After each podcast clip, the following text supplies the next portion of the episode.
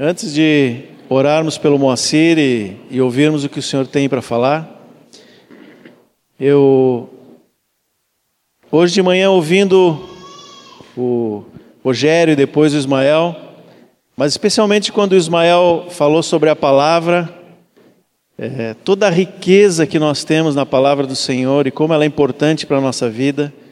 Depois ele falou aquelas verdades sobre o Senhor Jesus na cruz, no trono, é, na cruz, na ressurreição e no trono, né? E eu me passou um filme assim na cabeça. Eu lembrei de quantas vezes já ouvi, é, desde pequenininho, desde a época de escola dominical, é, quantas vezes já ouvi essas verdades. E a cada vez que escutamos isso de novo, o nosso coração se alegra, porque é verdadeira a palavra é, a importância da palavra na nossa vida, as verdades sobre o Senhor Jesus. Mas eu também lembrei que lá para o povo de Israel isso acontecia. Era bem presente na vida daquele povo o que eles tinham é, de conhecimento da palavra. Deuteronômio fala que eles tinham que lembrar foi Deus que disse isso, né? Ao levantar, ao dormir, atar no braço. E eles fazem isso literalmente, né? Até hoje, eu acho. Fazem uma tirinha de couro, escreve a palavra e ata no braço. O Eliel deve ter visto isso lá, né, Eliel? Põe aquele, aquela caixinha aqui na frente. O problema de Israel é que a palavra era periférica. Era mais uma coisa que ele usava, devolvia e se naquele momento não era mais interessante, então usava alguma outra coisa. E assim era. O ponto da nossa visão e experiência que fala sobre a palavra, o título é assim: a centralidade da palavra. O que é a centralidade da palavra? A imagem que me vem é aquela brincadeira que os pais fazem com os filhos e pega pela mão e começa a, a girar, né? E a força acho que é centrífuga, né? Faz com que a criança levante, ela fica girando, girando, girando. A única coisa que aquele filho vê é a figura do pai no centro. E assim que eu entendo a centralidade da palavra na nossa vida. Ela não é periférica, ela é central. Ela é central porque toda referência de tudo que eu faço, de tudo que eu penso, Todas as minhas opiniões, tudo que eu decido, todos os meus planos, eles têm como referência central a palavra de Deus. Porque é a pessoa dele, é a vontade dele. Se nós confiamos na pessoa do Senhor, a palavra vai ser central na nossa vida. Se não, ela vai ser periférica.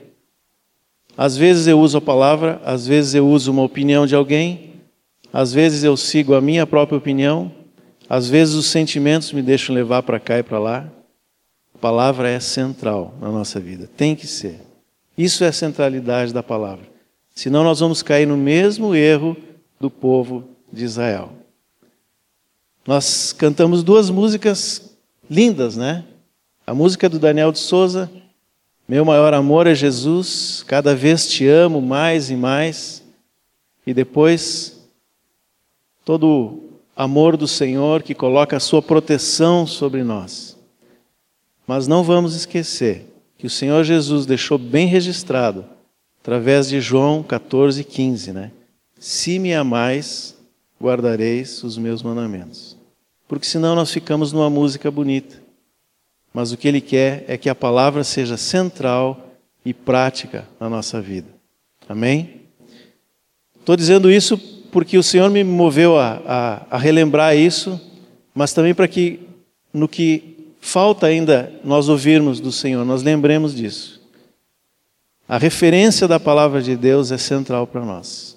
O que o Moacir vai falar hoje, o que vai ser falado amanhã, tem que ser a referência central da nossa vida no assunto que ele vai falar. Se fosse outro assunto, seria naquele assunto e assim por diante. Amém?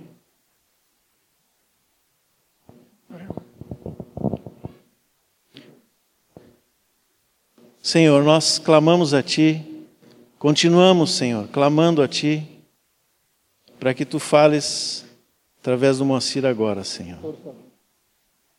Tu separaste esses dias para te ouvirmos e tens sido tão bondoso conosco, misericordioso, Senhor, nos lembrando de verdades eternas que são salvação para a nossa vida, Senhor.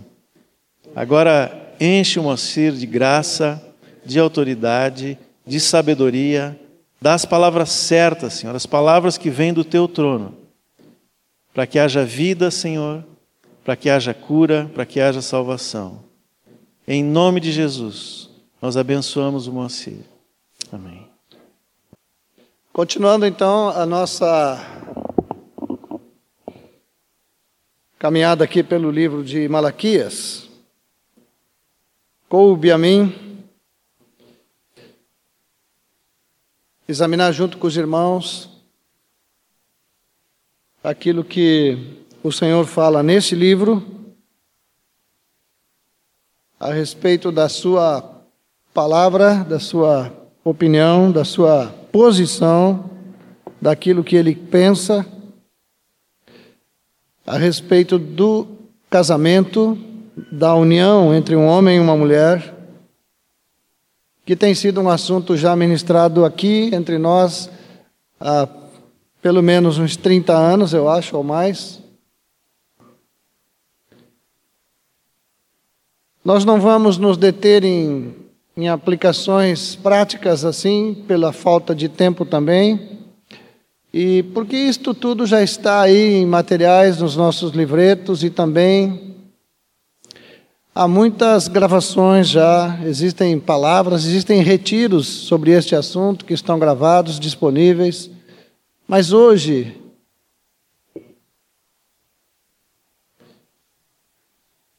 hoje vamos olhar esse assunto à luz da Escritura novamente, buscando no Senhor uma coisa só para nós nesta tarde. Que o temor do Senhor tome assim nosso coração de uma forma plena que nós possamos nos encher do temor do Senhor e termos uma visão de Cristo sobre este assunto. Há muitas visões sobre este tema, irmãos. Há muitas posições sobre isto na igreja. Tem uma frase comum entre nós que nós temos que sempre ouvir o outro lado. Mas esta palavra ela tem um lado só, viu, meus irmãos? Ela não tem dois lados. Ela ela tem dois testamentos. Na verdade, até essa divisão de testamentos não foi feita por Deus, eu acho. Ele só tem uma palavra. Jesus não está dividido entre o antigo Jesus e o novo Jesus, né? Ele é o Cristo de Deus. Nós temos que chegar na verdade, e a verdade está aqui bem disponível para nós. Então, em Malaquias, há expressões do Senhor aqui com respeito a esse assunto. E eu queria pelo menos ler com vocês isto, eu preciso, na verdade, é, Malaquias capítulo 2, no versículo 10.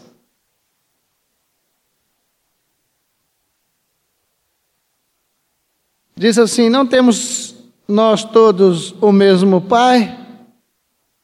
E isso foi já falado aqui sobre essa paternidade de Deus. Porque seremos desleais uns para com os outros, profanando a aliança de nossos pais. Depois no versículo 11, aqui ele está falando da infidelidade de Israel para com ele, mas ele diz assim no versículo 11: Judá tem sido desleal e abominação se tem cometido em Israel e em Jerusalém, porque Judá profanou o santuário do Senhor, o qual ele ama, e se casou com uma adoradora de Deus estranho. Aqui apenas está falando de uma relação com um Deus estranho, com uma adoradora estranha, mas eu queria que os irmãos entendessem um pouquinho desta leitura, que apenas por isto o Senhor diz que o santuário foi profanado, foi profanado, ou seja, de alguma forma mexeu naquilo que era santo. é, é, entrou algo novo dentro do santuário de Deus, que hoje não tem dois santuários. O santuário de Deus hoje, qual é mesmo, irmãos? Hum? Qual é o santuário de Deus? Nós, a igreja do Senhor. Depois, lá no 14, vamos pular um pouquinho para remir o tempo. Perguntais, por quê? Porque o Senhor foi testemunha da aliança entre ti e a mulher da tua mocidade, com a qual tu foste desleal, sendo ela a tua companheira e a mulher da tua aliança. Não fez o Senhor um mesmo, um, não fez o Senhor um, mesmo que, que havendo nele um pouco de espírito, e por que somente um? Ele buscava a descendência que prometera. Portanto, cuidai de vós mesmos, e ninguém seja infiel para com a mulher da sua mocidade. Porque o Senhor Deus de Israel diz que odeia o repúdio, e também aquele que cobre de violência as suas vestes, diz o Senhor dos exércitos. Portanto, cuidai de vós mesmos e não sejais infiéis. Nós podemos olhar isto e tentar de toda forma explicar algumas coisas aqui, mas eu queria, para ser prático e rápido, que nós olhássemos apenas uma coisa nesse texto. Ele está nos dizendo para que não haja infidelidade no casamento. Ele está dizendo que ele odeia quando uma pessoa repudia a outra no casamento. E isto, e acontecendo isto, ele diz que aquele que adultera, ou aquele, ou aquele que tem uma relação fora do seu casamento, ou uma união com alguém fora do seu casamento, cobre de violência as suas vestes.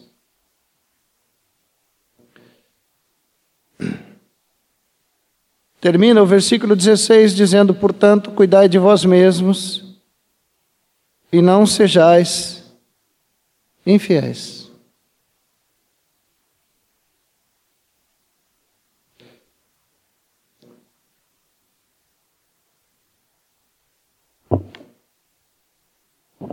Agora nós vamos caminhar um pouco em alguns textos que já vimos, que já conhecemos, e alguma coisa mais que o Senhor preparou.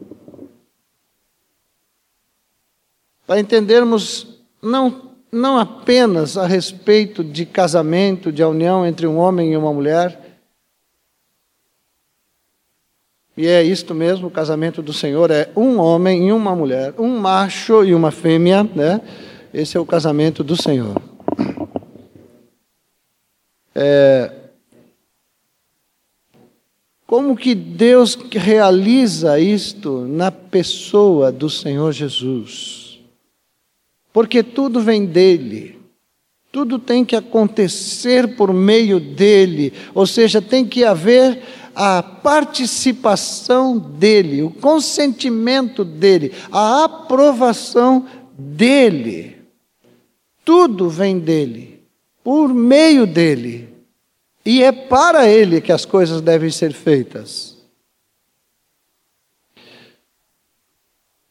Esse é um princípio que nós precisamos entender, porque eu queria que vocês abrissem e lessem comigo o texto de 1 Coríntios 1,9, para nós vermos algo importante ali sobre o casamento.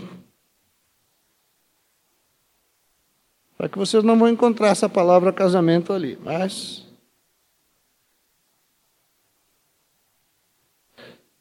Fiel é Deus, pelo qual fostes chamados à comunhão de seu Filho Jesus Cristo, nosso Senhor. Prestem atenção. É muito fácil nós usarmos a expressão que Deus é fiel, que Ele compreende e tudo mais. Mas vejam bem, a fidelidade de Deus atinge o seu ponto mais elevado a expressão de fidelidade do nosso Pai, ela toma uma forma maior quando ele decidiu que nós, pecadores, iríamos manter comunhão com o seu filho e com o Pai.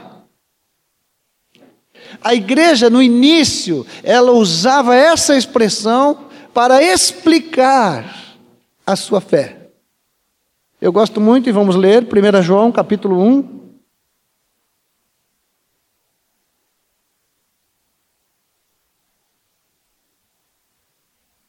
Diz assim: O que era desde o princípio, o que temos ouvido, o que temos visto com nossos próprios olhos, o que contemplamos e nossas mãos apalparam com respeito ao Verbo da vida.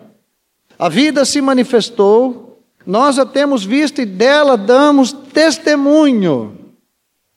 E vou-la anunciamos, a vida eterna, a qual estava com o Pai e nos foi manifestada. É, antes de continuarmos, percebam que eles, eles chegam a um ponto da revelação de Deus que eles já não mencionam mais tudo mais que está escrito e dizem: olha, agora a vida se manifestou. A vida de Deus se manifestou na terra. E ele termina dizendo: O que temos visto e ouvido, anunciamos também a vós outros, para que vós igualmente mantenhais comunhão conosco. Então ele diz: olha, a nossa comunhão é com o Pai e com seu Filho, eh, Jesus Cristo. Notem que este homem, ele, ele, ele começa a sua carta dizendo exatamente isto: o assunto de Deus conosco é comunhão, é comunhão. O assunto de Deus conosco não é nos ensinar o que é certo e o que é errado. Tinha uma árvore para isso e não prestou. O assunto de Deus é comunhão conosco, meus amados irmãos. Amém? É isso que Ele quer com todos nós.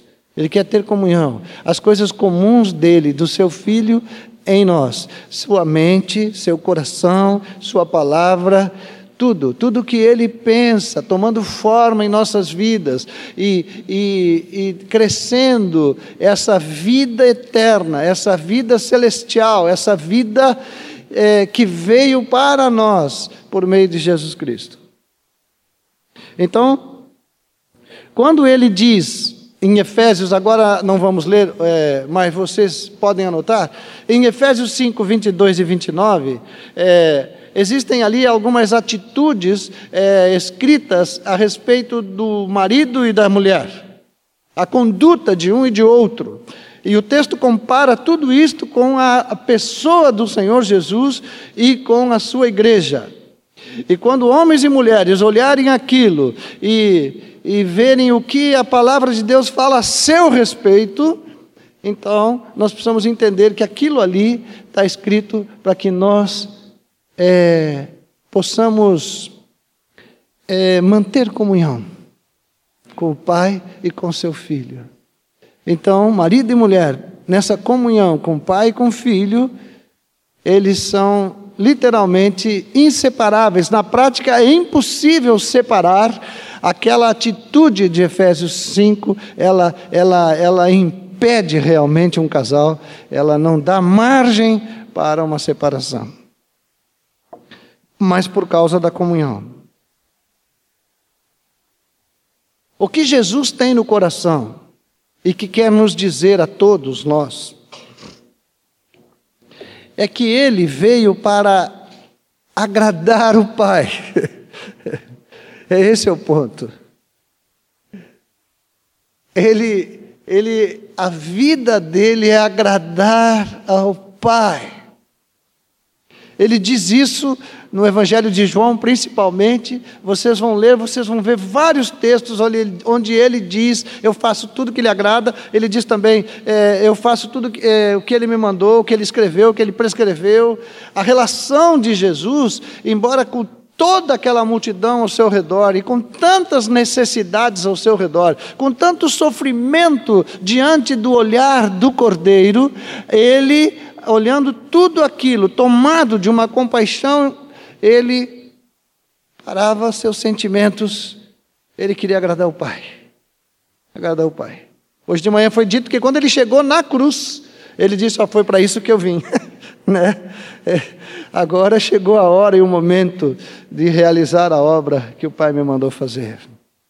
Então nós precisamos, se o propósito de Deus também foi mencionado aqui, é que sejamos semelhantes a Jesus, o que se pede de nós é que tenhamos uma atitude firme de agradar o Pai. De agradar o Pai. Assim como Jesus. Essa comunhão com Ele nós precisamos caminhar. Irmãos, Ele veio nos desarraigar. Gênesis, é, Gálatas 1,4, ele veio nos desarraigar desse mundo perverso. Pedro fala em Atos 2,40: salvai-vos dessa geração perversa. E não pensem que a palavra perverso quer dizer simplesmente gente má, gente que faz coisas horríveis. Quando vocês enxergarem essa palavra perverso, vocês põem assim do lado incrédulos. Perverso coração de incredulidade, está escrito em Hebreus 3, 12. Perverso coração de incredulidade. Jesus veio nos tirar desse lugar completamente, para que nós não sejamos mais incrédulos diante do Pai. Sem fé é impossível agradar o Pai. E ele nos diz que ele veio, ele veio, ele se manifestou, ele tomou o nosso pecado para tirar-nos dessa posição. Estabeleceu a obediência que tinha se perdido no jardim, restabeleceu a obediência que tinha se perdido no jardim. Amém, queridos? Não havia obediência, agora há. Ele obedeceu. Ele restaurou tudo. Ele trouxe de volta as coisas para o projeto original de Deus, do Pai. Ele restaurou tudo. E assim também ele procede com o casamento. Com o casamento. Com o casamento. Eu vou falar um pouco mais, mas daqui a pouco. Hoje de manhã foi mencionado o texto de Marcos que diz: O reino de Deus está próximo, arrependei-vos e crede no Evangelho. Uma vez lendo esse versículo, eu, eu acho tremendo, porque está o arrependimento e a fé juntos. Mas ele chegou forte, ele disse: Arrependei-vos e crede. Daí pensei, mas, Senhor, como, como definir esse arrependimento assim tão. Bom, se eu estou mandando se arrepender e crer, é porque o arrependimento, em primeira mão, significa abandona a incredulidade. Esse é o primeiro ponto, o primeiro lugar onde a flecha tem que atingir. Te arrepende de ser incrédulo incrédulo diante da palavra do Senhor e crê no Evangelho, porque essa é a palavra eterna de Deus, realizada no seu Filho. Paulo, quando pregava, ele dizia demonstrando que Jesus é o Cristo, né? Uma coisa maravilhosa, uma palavra cheia da autoridade de Deus, porque tudo que se chama Deus se, se realizou em Jesus Cristo. A expressão completa de Deus estava ali. Amém, queridos? Por favor, é, eu não estou falando novidades, mas não distrai, tá? Se alguém tiver sono, fica de pé, não tem problema. Eu não me preocupo se tu ficar de pé aí no meio, tá? É, não tem. Quiser ficar de pé aqui também, tá bom? Mas eu preciso falar, me foi dito pelo Senhor que era isso mesmo. Quando ele nos ensinou a orar, ele diz que era a vontade da terra ser feita como o céu. Notem que toda vez Todas as vezes que enfrentamos situações relacionadas ao casamento, ao casamento irregular aos olhos de Deus, nós queremos levar o problema da terra para colocá-lo no céu. Achar que o céu deve acolher, mas a oração é: a tua vontade na terra do jeito que é feita no céu. Para Nabucodonosor, depois de ele passar um sufoco lá, né? Ele diz: agora tu vai aprender que o céu governa. E nós precisamos aprender isso. Isso foi dito para aquele rei, né? Até que tu aprenda que o céu governa, então ele teve que comer um, uma graminha, né?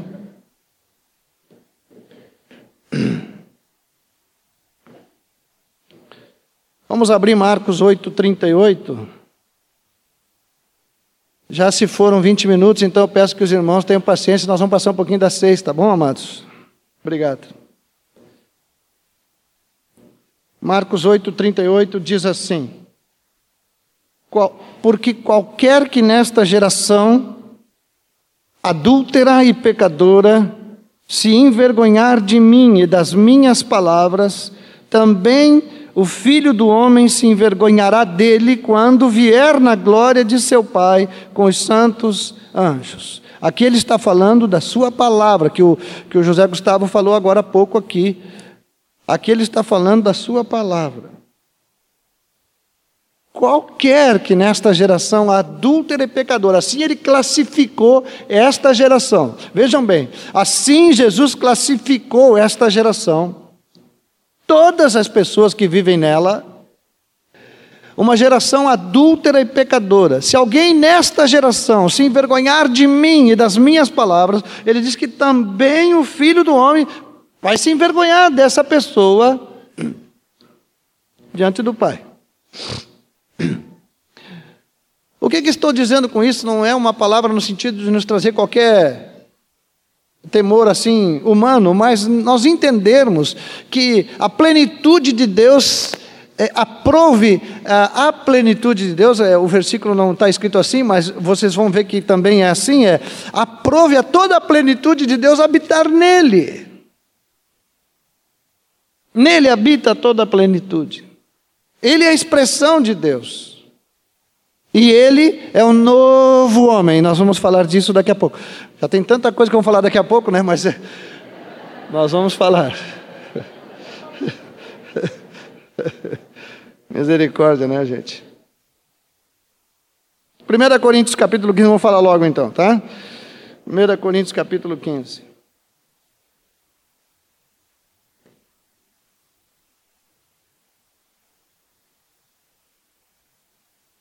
Pois assim, é 45. Pois assim está escrito: o primeiro homem, Adão, foi feito alma vivente, o último Adão, porém, é espírito vivificante. Mas não é primeiro o espiritual e sim o natural, depois o espiritual. O primeiro homem formado da terra é terreno, o segundo homem é do céu. Em qual dos dois nós vivemos, irmãos? Qual dos dois homens nós vivemos? No segundo homem, no homem do céu. Gravem isto, gravem isto. Nós vivemos no homem do céu. A palavra dele, ela veio lá do céu. Ela é uma palavra que não nasceu aqui da terra, ela não identifica nada disso, ela é do céu. Quando ela olhou para esse povo aqui embaixo, ela viu uma geração adúltera e pecadora. Efésios 2:10 diz que 2:1 é, diz que nós estávamos mortos em nossos delitos e pecados. Mortos, irmãos. Mortos. Nós precisamos começar entendendo isto para poder viver em Cristo.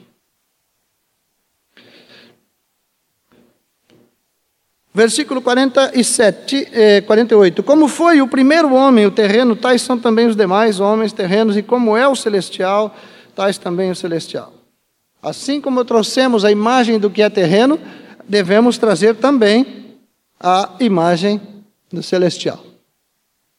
Então, notem que este homem, esse segundo homem, é nele que se forma a igreja, é nele que existe a igreja, e é com a palavra dele que vive a igreja. A igreja agora se estabelece sobre uma palavra viva, o Verbo que se fez carne, cheio de graça, de verdade. É nele que se realizam as coisas de Deus, naquilo que chama-se igreja do Senhor Jesus. A igreja não sofre e não pode sofrer a mistura da palavra do Adão, do velho homem. A igreja é um corpo espiritual. Nós vamos falar ainda sobre isso. Não sei se hoje agora, agora mas Amém. A igreja é o corpo de Cristo. Ela tem que imitar Jesus.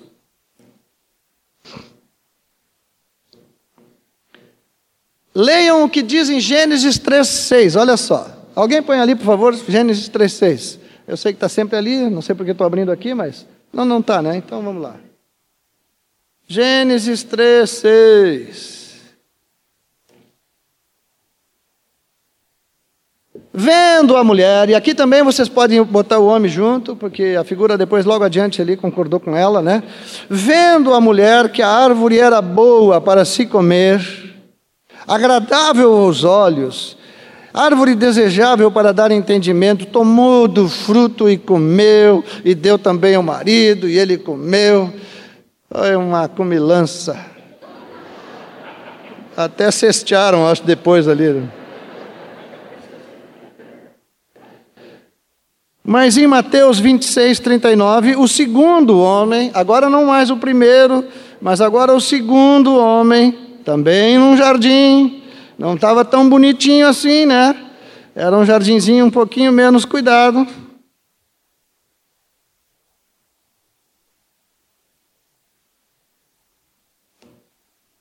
Adiantando-se um pouco, prostrou-se sobre seu rosto, Mateus 26, 39 orando e dizendo: Meu Pai, se possível, passa de mim este cálice. Todavia, não seja como eu quero, e sim como tu queres. Os dois no jardim, um homem, o velho homem e o novo homem, os dois no jardim. Os dois receberam uma uma, um, um, se deslumbrou com aquelas coisas todas ali, era para os olhos, era para comer, era para tudo. O outro, numa angústia que não pode ser suportada por nenhum de nós, uma angústia que não se explica. Uma súplica de filho amado se der para passar isso aí, passa. Mas não faz o que eu quero. É como tu queres. Quando nós estivermos diante de uma situação a ser resolvida, especialmente no casamento, e precisarmos dar uma palavra para alguém, lembrem-se disso. Lembrem-se do sofrimento do cordeiro, da atitude do cordeiro. Não é como eu quero, é como tu queres. Não resolva um problema de casamento mostrando que tudo é agradável, é bom de se comer, é bom para os olhos. Não, não, não, se, não se busca uma, uma atitude, eu não estou julgando a, a intenção do nosso coração. Eu aqui não estou para julgar ninguém, eu estou dizendo como é que reage o Filho de Deus diante da palavra de Deus. Faz o que tu queres, é isso que ele diz. Cumpre a tua vontade, é isso que ele diz.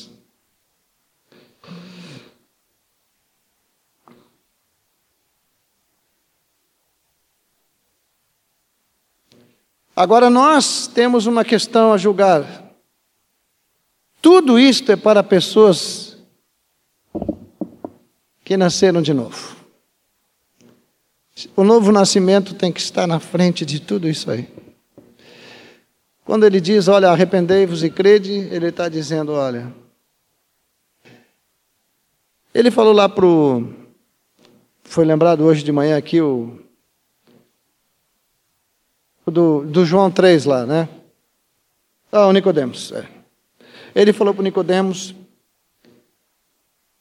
duas coisas para aqueles que não nasceram de novo.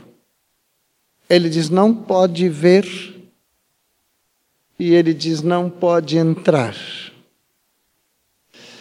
Então, quando nós deparamos com uma situação para ajudar e para resolver, nós precisamos, em primeiro lugar, levar aquela pessoa a ter uma experiência de novo nascimento, a uma visão celestial do Cristo de Deus, a um contemplar de Jesus em toda a sua bondade e formosura. Para que a pessoa não decida por sua vida só, mas ela decida pela pessoa do Senhor Jesus. Tem que haver uma decisão por Cristo e não só é, resolver seu problema e tem que resolver o seu problema, mas tudo começa nele. Amém, amados? Tudo começa nele.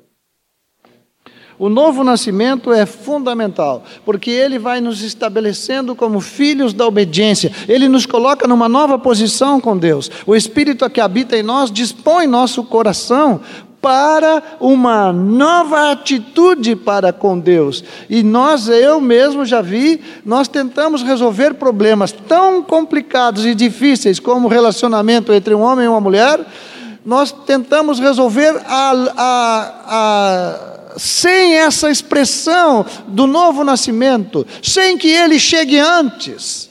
Então, nós vamos, é, depois leiam 1 Coríntios 2, eu, eu, ia ler hoje, mas vamos deixar. É, o homem natural, ele não discerne, ele não compreende, ele não entende as coisas espirituais.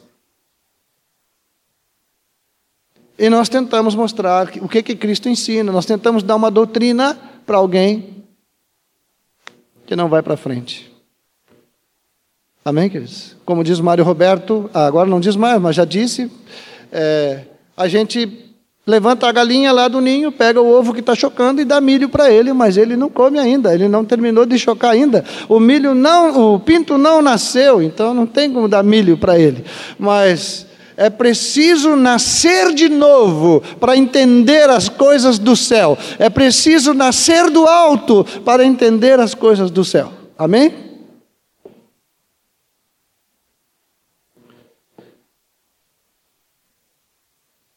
Em Efésios 1:10, de fazer convergir nele, na dispensação da plenitude dos tempos, todas as coisas, tanto as do céu como as da terra. São versículos que ficam separados dos textos bíblicos sobre casamento. Mas são as verdades que estão em Cristo Jesus, nas quais nós temos que colocar nosso pé, nosso fundamento, para entender toda a Escritura. Quando alguém está lá fora perdido e nós levamos o Evangelho para ele, e ele diz sim para Jesus, o que começa a acontecer com ele é que a vida dele começa a convergir para Cristo. O Espírito de Deus traz aquela pessoa para Jesus e começa a mostrar Jesus para ele, para que ele seja contemplando o Senhor, 2 Coríntios 3,18, ele seja, ele seja transformado à imagem de Cristo. Mas nosso risco é que na chegada dele no reino de Deus, nós comecemos a mostrar para ele uma outra palavra. E atrasamos essa, esse convergir para Cristo. E às vezes não só atrasamos, como produzimos um desvio em que a pessoa pode viver na igreja 50 anos e não encontrar Jesus. Porque aquela primeira palavra foi decisiva. Em Malaquias diz que por vossa instrução, falando aos sacerdotes, por vossa instrução fizestes tropeçar a muitos. Está escrito lá. Malaquias, a palavra do Senhor para os sacerdotes. Jesus fala, eu porém vos digo, e acabou, entendeu? Eu porém vos digo, acabou. Esse é o meu filho amado, a ele eu vi. Nós somos a igreja, o corpo de Cristo. Acho que algo que a igreja ainda não aprendeu bem é que nós somos o corpo de Cristo. Nós temos uma cabeça única que se chama Jesus. Se chama Jesus. A identidade de vocês, todos, tem a foto de que parte do corpo de vocês? Hum? Da cabeça. Moacir, que é o meu nome, é o nome da minha cabeça, na verdade, porque quando eu dou minha identidade, eu só dou a cabeça lá para os caras, né? E, e esse é o Moacir. A igreja tem o nome da cabeça, a palavra da cabeça, o pensamento da cabeça. Tudo é a cabeça da igreja, Cristo Jesus. João capítulo 5, 39. Examinais as Escrituras, porque julgais ter nelas a vida eterna, e são elas mesmas que testificam de mim. Contudo, não quereis vir a mim para terdes vida. Eu já sentei algumas vezes com algumas pessoas tratando deste assunto e buscando todas as coisas mais complicadas sobre este assunto na Escritura. Moisés, então, nem se fala, uma vida inteira tratando desse assunto.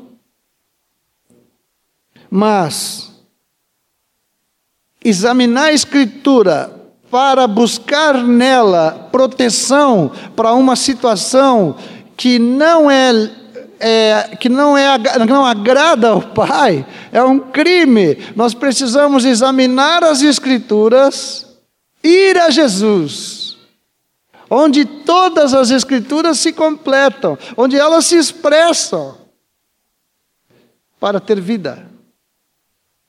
O conhecimento não nos dá vida, Jesus é a vida. Nele é que tem que se explicar as coisas e se definir e se tomar decisões.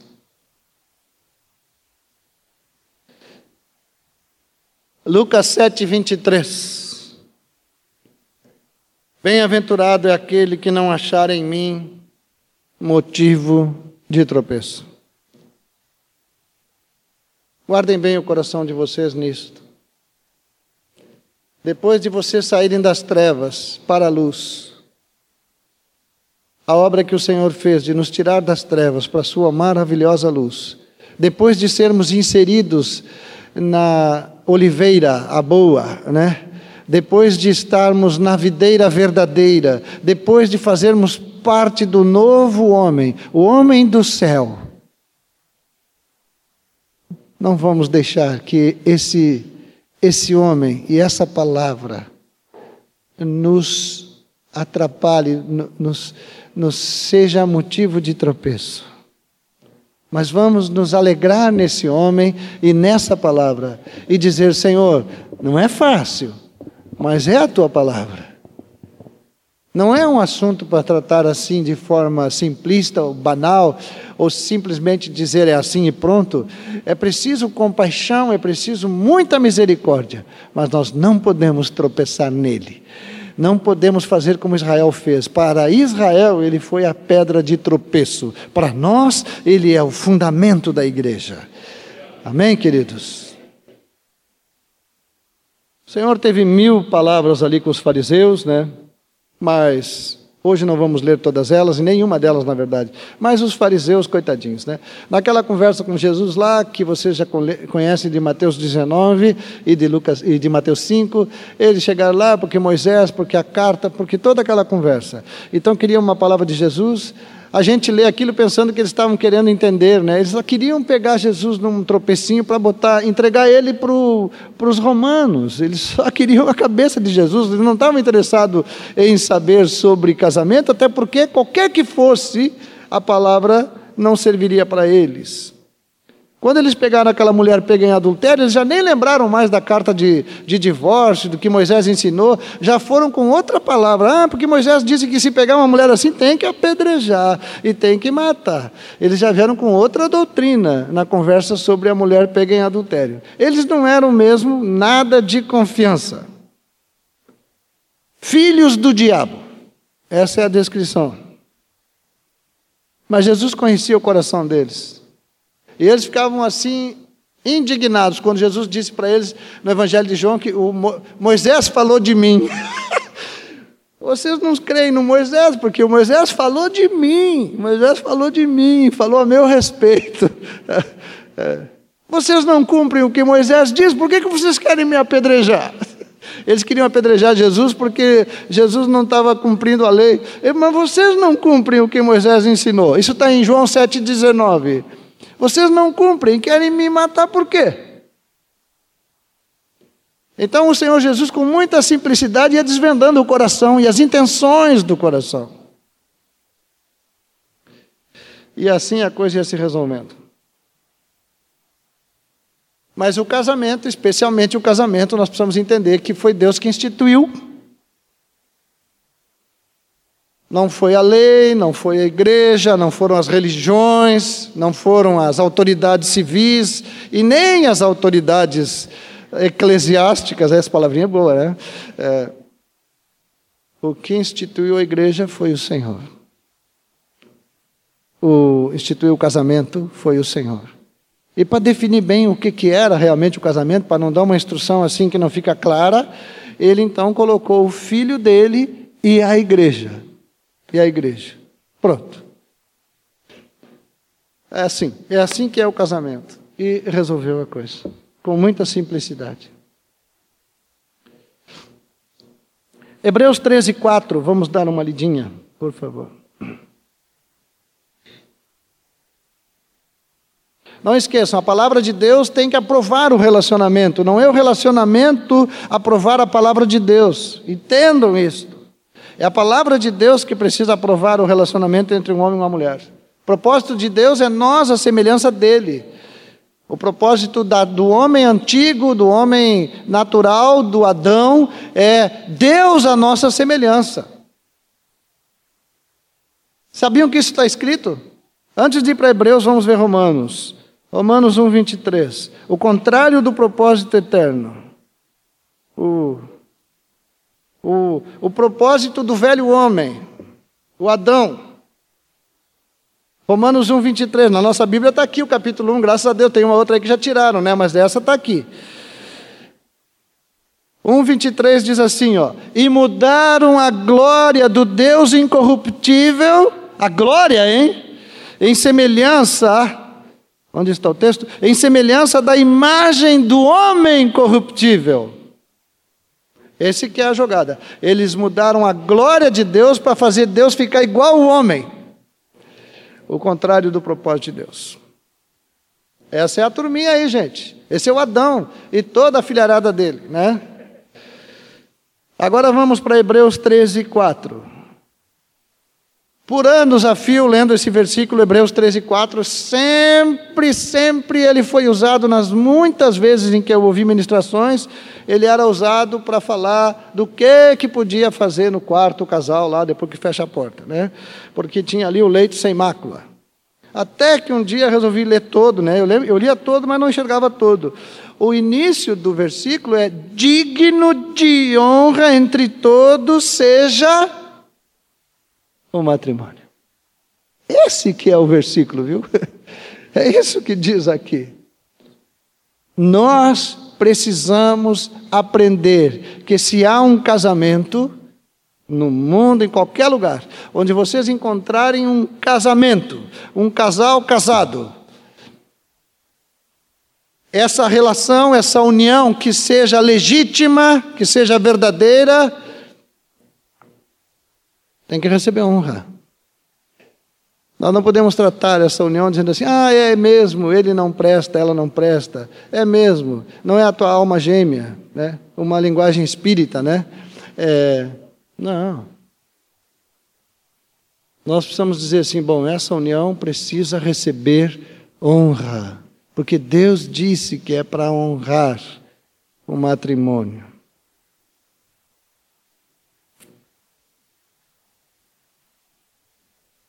Em Lucas 16, versículo 15.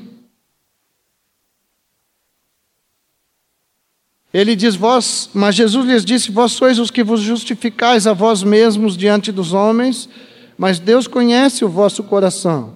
Pois aquilo que é elevado entre homens é abominação diante de Deus. Então percebam que é, é, nós podemos nos justificar de muitas coisas, nós podemos ouvir e ministrar com pessoas que se justificam de muitas coisas, coisas que são verdade na vida deles, ou pelo menos são verdade para eles. Sofrimentos reais, não é sofrimento assim inventado, coisas reais, coisas, fatos mesmo. Mas nós precisamos, na hora de abrir nossos lábios, instruir alguém. Não fazer com que Jesus seja um tropeço para nós, nos agarrarmos na palavra dele, sejam quais forem as consequências, e dizer: Senhor, é, eu vou obedecer. Então nós podemos colocar acima de tudo a vontade do Pai. Porque se não for isso, é abominação.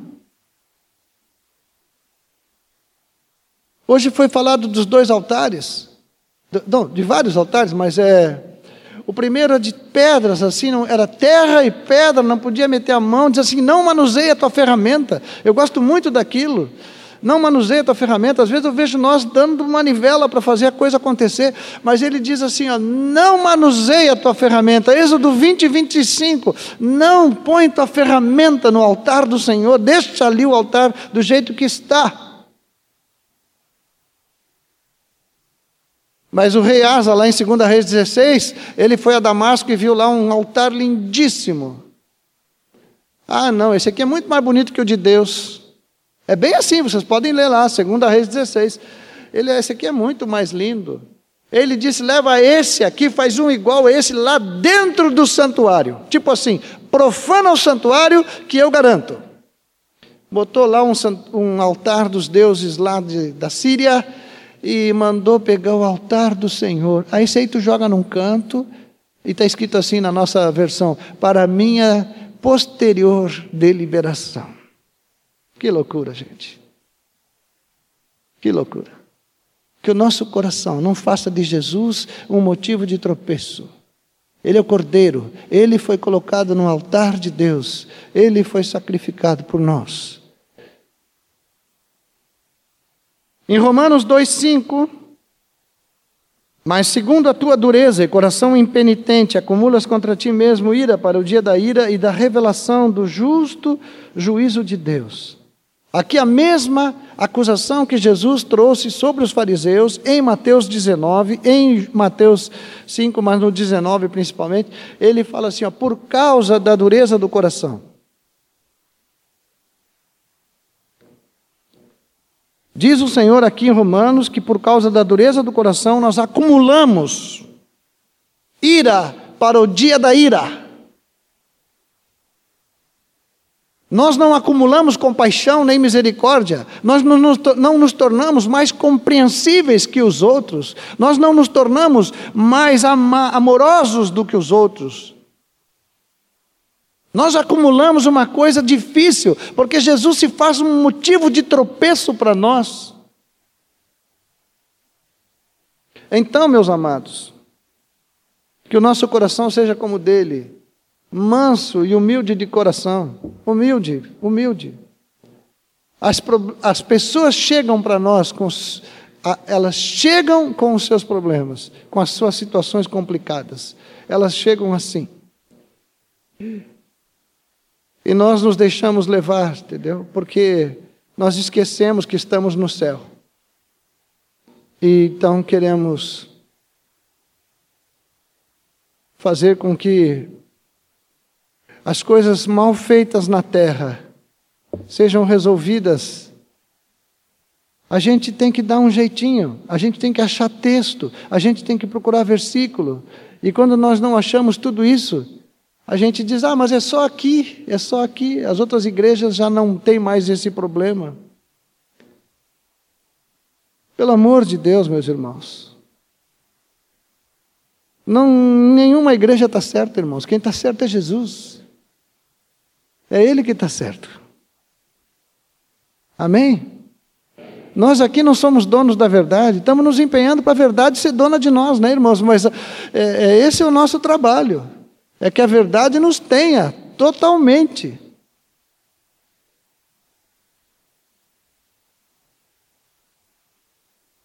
Então, se há dureza de coração, não tem como caminhar, não dá nem para avançar, irmãos. Não dá nem para avançar. Mas eu já vi casos com esses olhos que ainda não viram tudo, né? Talvez tenha que doar meus olhos quando morrer para continuar vendo um pouco mais, mas a. Uh, mas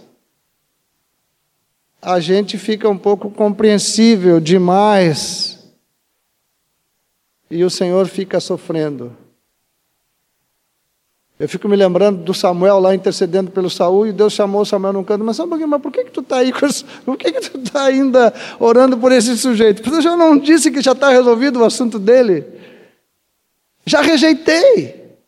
Mas o Samuel, coitadinho, estava lá firme na, na oração lá para ver se conseguia salvar o Saul. Outra atitude de Jesus nessa comunhão, né? A dureza de coração não, não participa da comunhão com o Pai e com seu Filho. Gravem isso, 1 João 1, de 1 a 3. A dureza do coração, ela não compartilha nessa comunhão com o Pai e com seu Filho. Então, nós precisamos compreender isso. Outra coisa que é uma atitude de Jesus é o perdão. O perdão. E aí a coisa toma outra forma, porque o perdão ele é a Escritura, irmãos. É muito difícil perdoar quando a ferida é profunda. E nós não podemos diminuir o tamanho da ferida, dizer que não, isso não é nada assim, isso passa. Né? A gente ouvia muito isso dos pais antigamente. Não, isso é coisa de criança, né? Não. Ainda se ouve, viu? Se não perdoardes aos homens as suas ofensas, também vosso Pai não perdoará as vossas. Olha, isso é claro. Isso está em Mateus 6,15. Isso está claro, meus irmãos. Isso está claro. Ou vocês acham que ele vai mudar isso aí? Ele diz que vai passar céu e terra, a palavra dele não vai passar. Nós precisamos contemplar o Senhor para que todos os dias tenhamos bastante pecado para confessar no final do dia. Porque contemplando o Senhor, nós vamos ver toda a miséria da nossa carne. Então, se não há perdão, se não há iniciativa do perdão, não existe como resolver o problema, a não ser aprovar, aprovar o, o, o rompimento de uma aliança. É, no, nos compadecermos do quadro todo e dizer: é, isso não tem jeito mesmo, é, isso é assim mesmo.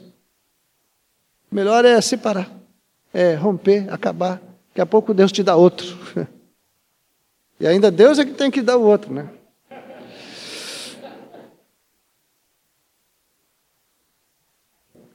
O perdão.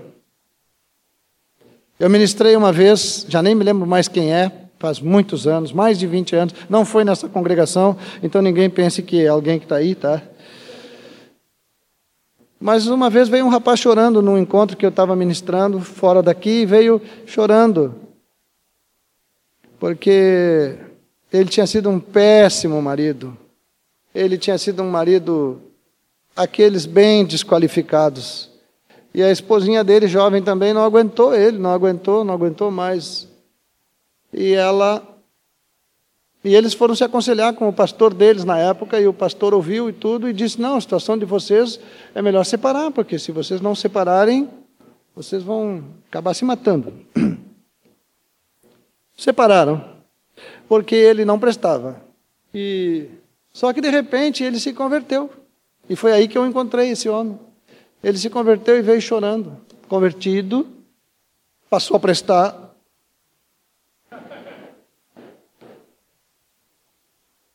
Primeira coisa que ele quis, restaurar a casa dele. Primeira coisa que ele quis, restaurar a casa dele. Mas aí sabe aquela parte inocente? Eu ouvi falar da parte inocente, que era a mulher dele.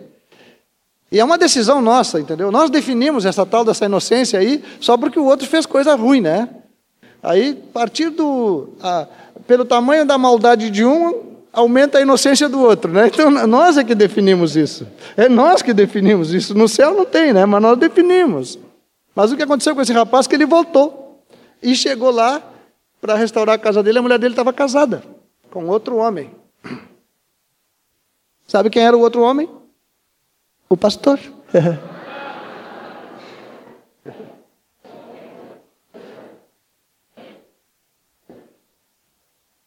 Bom, aconselhou, né? Melhor separar. Deu certo. Essa mulher não pode ficar sozinha, é muito jovem. é, eu vi isso com esses olhos aqui.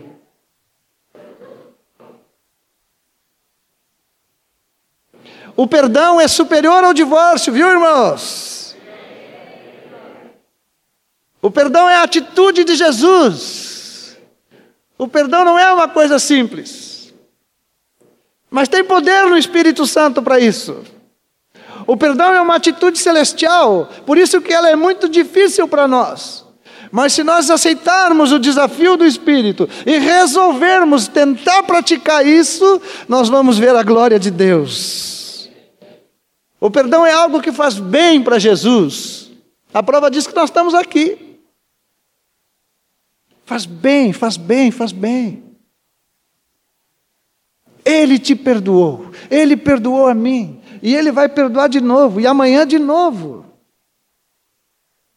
Ele quer ver o perdão tomando forma na sua igreja. Ele quer ver o perdão como um anelo. A gente canta cânticos anelando isto e anelando aquilo. Anelem é ter o perdão maduro no coração de todos vocês. E ensinem isso para aquelas pessoas que chegam em grande dificuldade nos seus casamentos. Amém?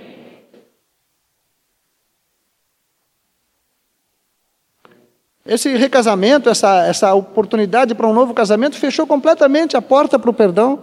Não tem mais chance para o perdão. E sempre tem essa palavra: não, eu já perdoei, né? Mas.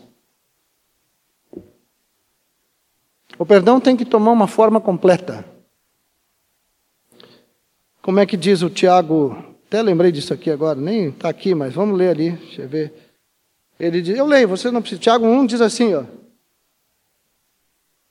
É, no, no, versículo, ele fala das provações e tudo. No versículo 4, a perseverança deve ter ação completa para que sejais perfeitos, íntegros, em nada deficientes. A perseverança deve ter uma ação completa. Então, perseverem no perdão até que ele atinja o ponto máximo dele e vocês vão ser perfeitos, íntegros, em nada deficientes. O perdão é um desafio. Esse aí é um desafio gigantesco, mas está em Cristo e está em nós.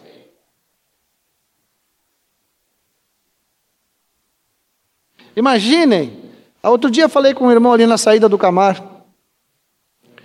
é, falando para ele sobre como nós cooperarmos no, como podemos cooperar na ajuda de, de reestruturar um casamento que foi é, ferido pelo adultério de um dos dois. É, normalmente nós oramos ao Senhor, Senhor, eu vou lá e tu me ajuda, por favor, me ajuda aí, porque a situação é complicada, as feridas são grandes. É, eu disse para ele: olha, a gente pede ajuda para o Senhor, o Senhor disse assim: olha, eu vou contigo e vou te ajudar, mas eu quero te dizer, te lembrar um texto que Deus estava em Cristo fazendo o quê? Ah, essa é a natureza da obra de Deus em Cristo. Deus estava em Cristo reconciliando consigo o mundo. Então, se o mundo ele quer reconciliar com ele, meus irmãos, o que, que sobra para um marido e uma esposa? Deus está em Cristo reconciliando. Se tu queres a ajuda do Senhor, é para reconciliar. Se não for para reconciliar, não conta com o Senhor. Então não podemos nos deixar levar por o tamanho do problema. Nós precisamos sentar a cabeça, passar, manter a sobriedade e pensar assim: o que diz o meu Senhor? Porque os problemas são muitos, são diversos. Vocês não têm ideia do que nós já ouvimos nesses anos todos. São muitos, são muitos problemas, são muitas dificuldades de todo tipo, de toda forma. Mas tem palavra para tudo, para resolver. Tem solução em Cristo para todos esses assuntos. E muita gente tem sido restaurada e tão feliz da vida por causa do poder de Deus que se manifesta em Cristo. Outra vez falei sobre testemunhas com vocês lá no Camargo, já nem lembro mais, mas eu ainda lembro. É, hum, é, Atos 1,8 diz: Recebereis poder para ser minhas testemunhas. Eu disse, a gente pega aquele versículo às vezes e pensa que é poder para falar em línguas. Não, irmãos. Usa o versículo para falar do batismo no Espírito, né? Mas não, ele diz, vocês vão receber poder, é para ser testemunhas mesmos.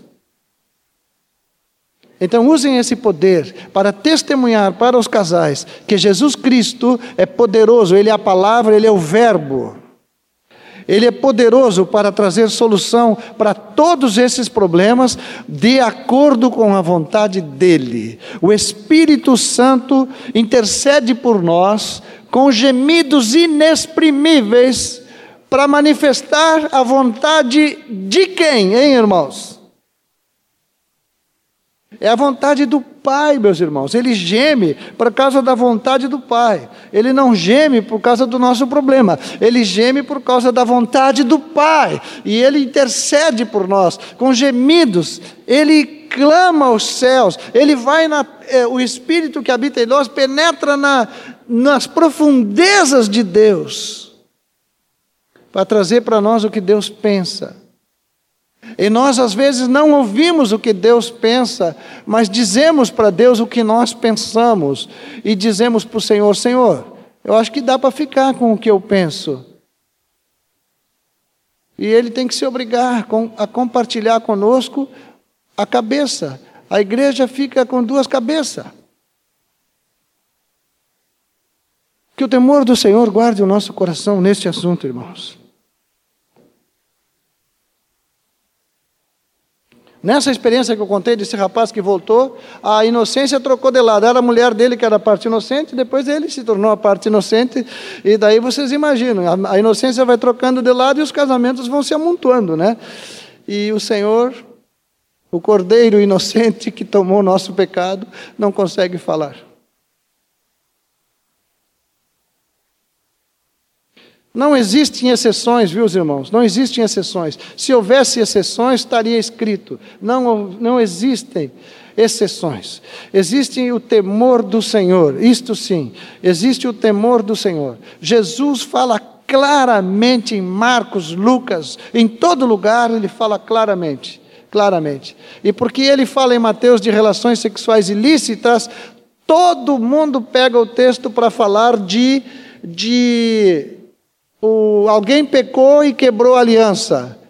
Relação sexual ilícita para a igreja evangélica hoje, no mundo inteiro, significa traiu a mulher ou traiu o marido. Mas leiam um versículo com cuidado. Leiam. Leiam em português, não leiam em grego nem nada. Leiam em português.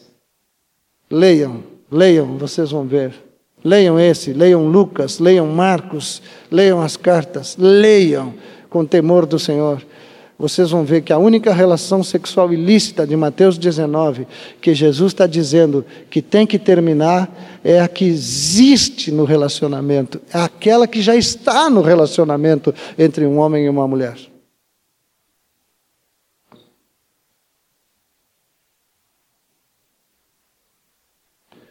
É para o casal, a palavra é para o casal, não é para alguém lá que traiu, é para o casal.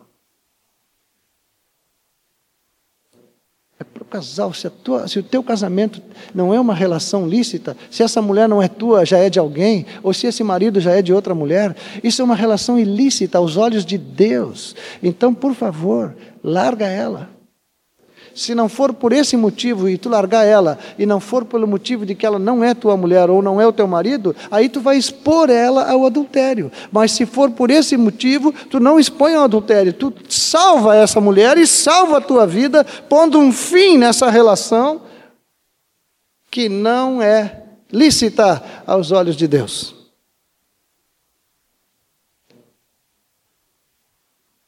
E aí cabe também todas as outras relações que não são lícitas aos olhos de Deus, como relações homossexuais, como casamento entre homens e mulheres, é, homens e homens, mulheres e mulheres. A palavra de Deus não reconhece isso. As leis reconhecem, mas o Senhor não reconhece. E nós temos que deixar isso claro, irmãos.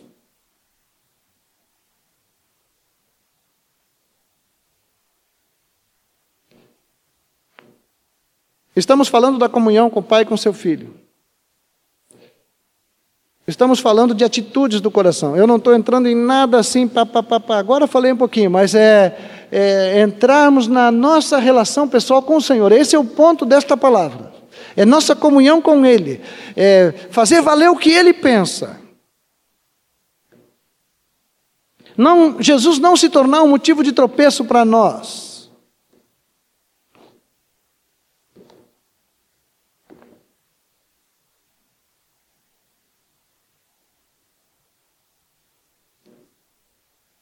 Hoje estamos, a, nós não, graças a Deus, mas está sendo acolhido hoje a pessoa do jeito que veio, veio, né?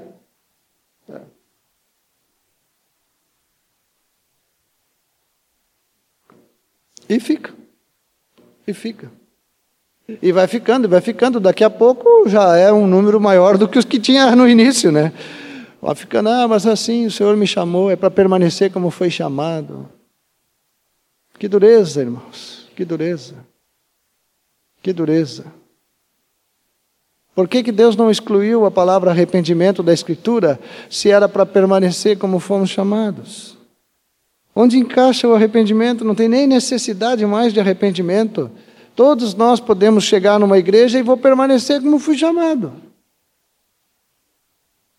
Na questão do casamento é que a gente usa mais porque dá mais, é mais difícil de resolver, mas existem muitas outras coisas que acontecem que tranquilamente poderia se dizer isso. Mas não esquece que quando chegou em Cristo, aí é que começou a ver. Aí é que começou a ver. E por misericórdia, ele não levou em conta os pecados na ignorância. Mas ele nos chama hoje não só para vivermos na igreja, ter pecados perdoados, ele nos chama para ter comunhão com ele.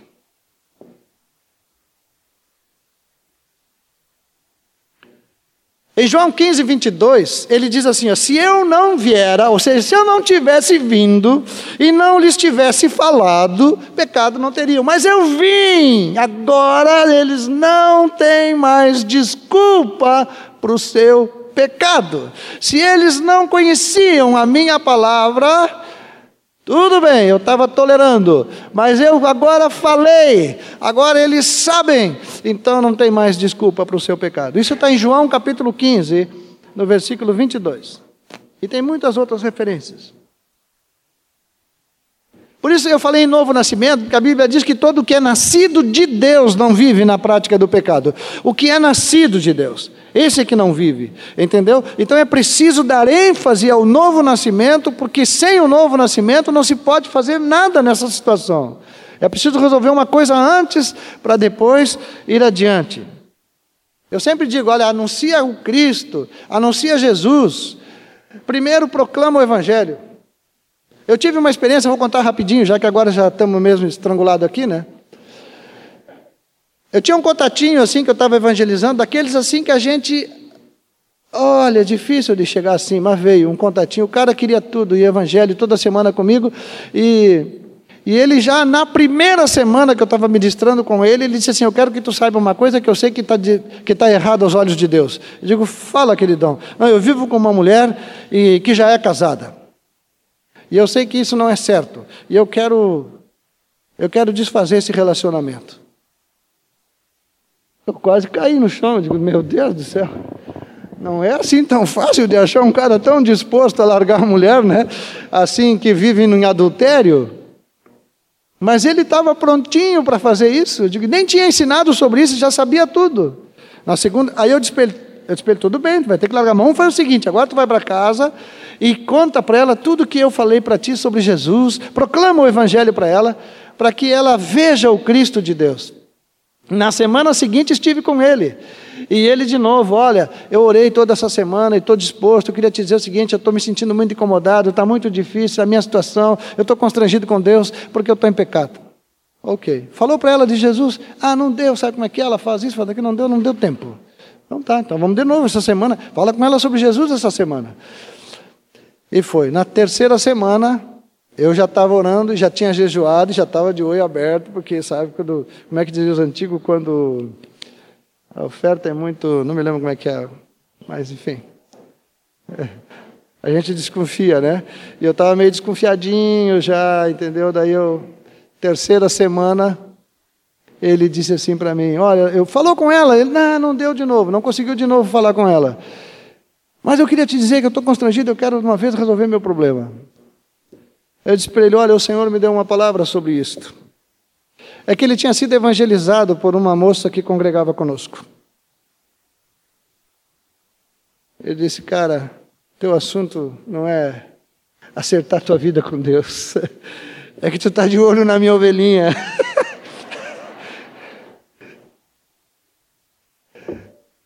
Então, ou tu te arrepende, ou tu tem 30 segundos para assumir, né? Não, eu não falei assim para ele. eu não falei isso para ele.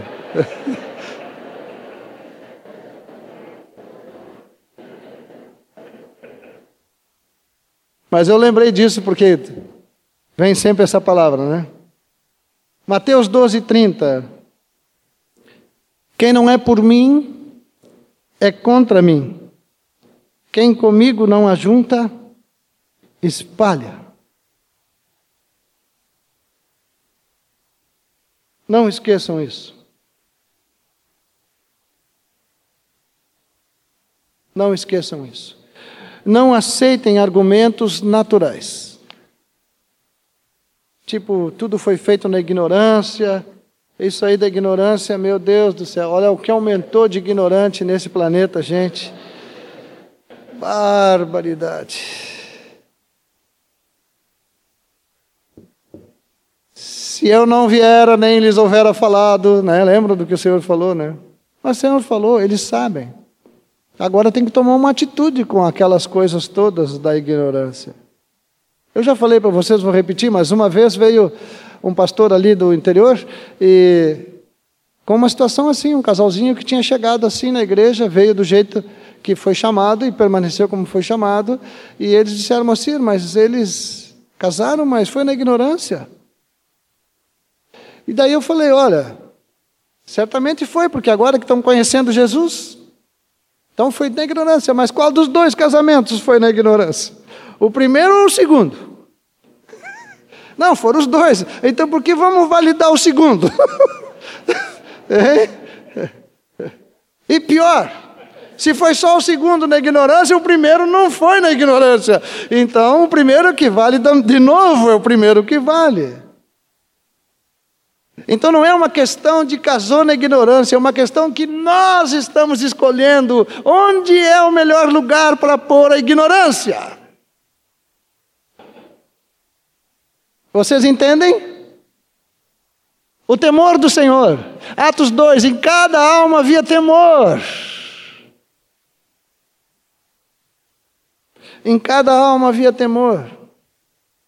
Em Romanos 3,18, não há temor de Deus diante de seus olhos, quando ele dá aquela descrição terrível da situação da humanidade. Lucas.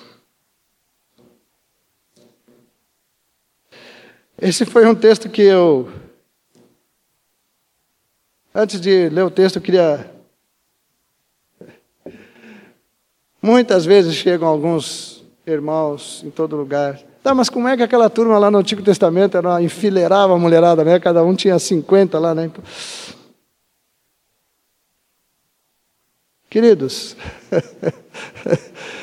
queridos, todo, toda a criação, toda a humanidade, tudo veio sendo trazido por Deus para chegar em Jesus. Toda a Bíblia apontando para Ele, foi dito hoje aqui. Toda a Bíblia conduzindo para Ele. Mas quando Ele veio, os apóstolos, os discípulos, quando contemplaram o Verbo de Deus, ficaram maravilhados. Agora estavam diante do próprio Deus. E ele diz uma coisa para os discípulos, e eu queria que vocês lembrassem sempre disso quando, quando vier esse argumento de que os homens do Antigo Testamento tinham muitas mulheres. É, em Lucas, no capítulo 10, no versículo 23, ele diz assim, ó, é muito legal. É, ele diz assim, ó, e voltando-se para os seus discípulos, disse-lhes particularmente: está falando para nós. Bem-aventurados os olhos que veem as coisas que vocês vedes. O que, que, eles estavam vendo? Eles estavam vendo Jesus, eles estavam vendo Deus. Aí ele diz assim: ó, olha o que ele diz assim, ó. É porque eu afirmo, eu vos afirmo, muitos profetas e reis quiseram ver o que vedes e não viram, e ouviram o que ouvis e não ouviram. Os profetas, os reis não viram nem ouviram, nem ouviram nem ouviram. Agora, João disse: nossos olhos viram, nossos ouvidos ouviram, nossas mãos apalparam, com respeito ao Verbo da vida, a vida de Deus, o novo homem de Deus, a, o céu na terra. Não cabe mais colocar outra coisa, não cabe mais misturar. Jesus disse: Bem-aventurados são vocês que viram, vocês estão vendo a glória de Deus na face de Cristo. Os profetas, e tem mais textos sobre isso, lá Pedro fala, Mateus fala, os profetas, os reis, todos eles quiseram ver isso aí que vocês estão vendo, mas não viram. Vocês estão vendo. Vocês estão vendo. Sejam fiéis. Amém? 2 Coríntios capítulo 10, versículo 4. As armas da nossa milícia não são carnais, e sim poderosas em Deus, para destruir fortalezas, anulando nós sofismas, enganos, né? e toda altivez que se levante contra o conhecimento de Deus, e levando cativo todo o pensamento à obediência de Cristo. Armas que temos, as armas celestiais que temos, para ir, para pregar o Evangelho, para anunciar a, a palavra do céu, elas são poderosas em Deus, mas nós temos que ter um objetivo na nossa pregação, no nosso encontro com as pessoas que estão chegando a Cristo, é levar cativo todo o pensamento à obediência de Cristo. Se na chegada nós já ajeitamos a coisa para não obedecer a Cristo, o que vamos colher daqui para frente? E o que estamos oferecendo para a vida em comunidade que temos? Que tipo de modelo estamos introduzindo no corpo de Cristo? Temos armas poderosas, temos o Espírito de Deus, temos a palavra de Cristo para levar cativos os pensamentos à obediência de Cristo. No João, ainda, eh, ainda não, porque estou em Coríntios, mas João 12, 46. Eu vim como luz para o mundo, a fim de que todo aquele que crê em mim não permaneça nas trevas. Se alguém ouvir as minhas palavras e não as guardar, eu não o julgo, porque eu não vim para julgar o mundo, e sim para salvá-lo. Quem me rejeita e não recebe as minhas palavras, tem quem o julgue. A própria palavra que tenho proferido, essa o julgará no último dia, porque eu não tenho falado por mim mesmo, mas o Pai que me enviou, esse me tem prescrito o que dizer e o que anunciar. E sei que seu mandamento é a vida eterna. Agora, as coisas, pois, que eu falo, como o Pai me tem dito, assim falo. O julgamento é pela palavra de Jesus. Não importa se vai ser lá no fim, no último dia, agora mesmo, em qualquer momento. Toda vez que Deus for julgar alguma situação que nós apresentarmos para Ele, Ele vai julgá-la pela palavra de Jesus. Não esqueçam. Não pensem que Ele vai julgar pela nossa palavra. Não pensem que Ele vai levar em consideração nossa interpretação da situação. Ele julgará pela palavra de Cristo. Sempre vai ser assim. Amém, queridos? Já diminuiu os amém, mas estamos indo bem, né, irmãos? Somos o corpo de Cristo. É isso. Ele é o cabeça. O Espírito Santo habita no corpo de Cristo. No corpo de Cristo. No corpo de Cristo. Nós não podemos permitir qualquer situação que venha é, trazer mistura à palavra do Senhor Jesus. Agora nós temos que nos empenhar para buscar lá fora os perdidos, especialmente estes que estão com os casamentos tudo errado. Não tenham medo de buscá-los, não tenham medo de saber como é que Deus vai fazer. porque nós sabemos que Ele é poderoso para fazer. E Ele faz. Amém? Não desanimemos. Nós temos a palavra da vida eterna conosco. É barbado agora. Pior é se não tivéssemos, mas temos. Então nós vamos no poder de Deus. Muita coisa poderia ter sido falada, mas está bom assim. Nós vamos orar. Essa palavra veio nesse tempo agora em função do que estávamos lendo em Malaquias. Eu queria dizer para os irmãos: o tempo é esse, é o tempo do fim mesmo.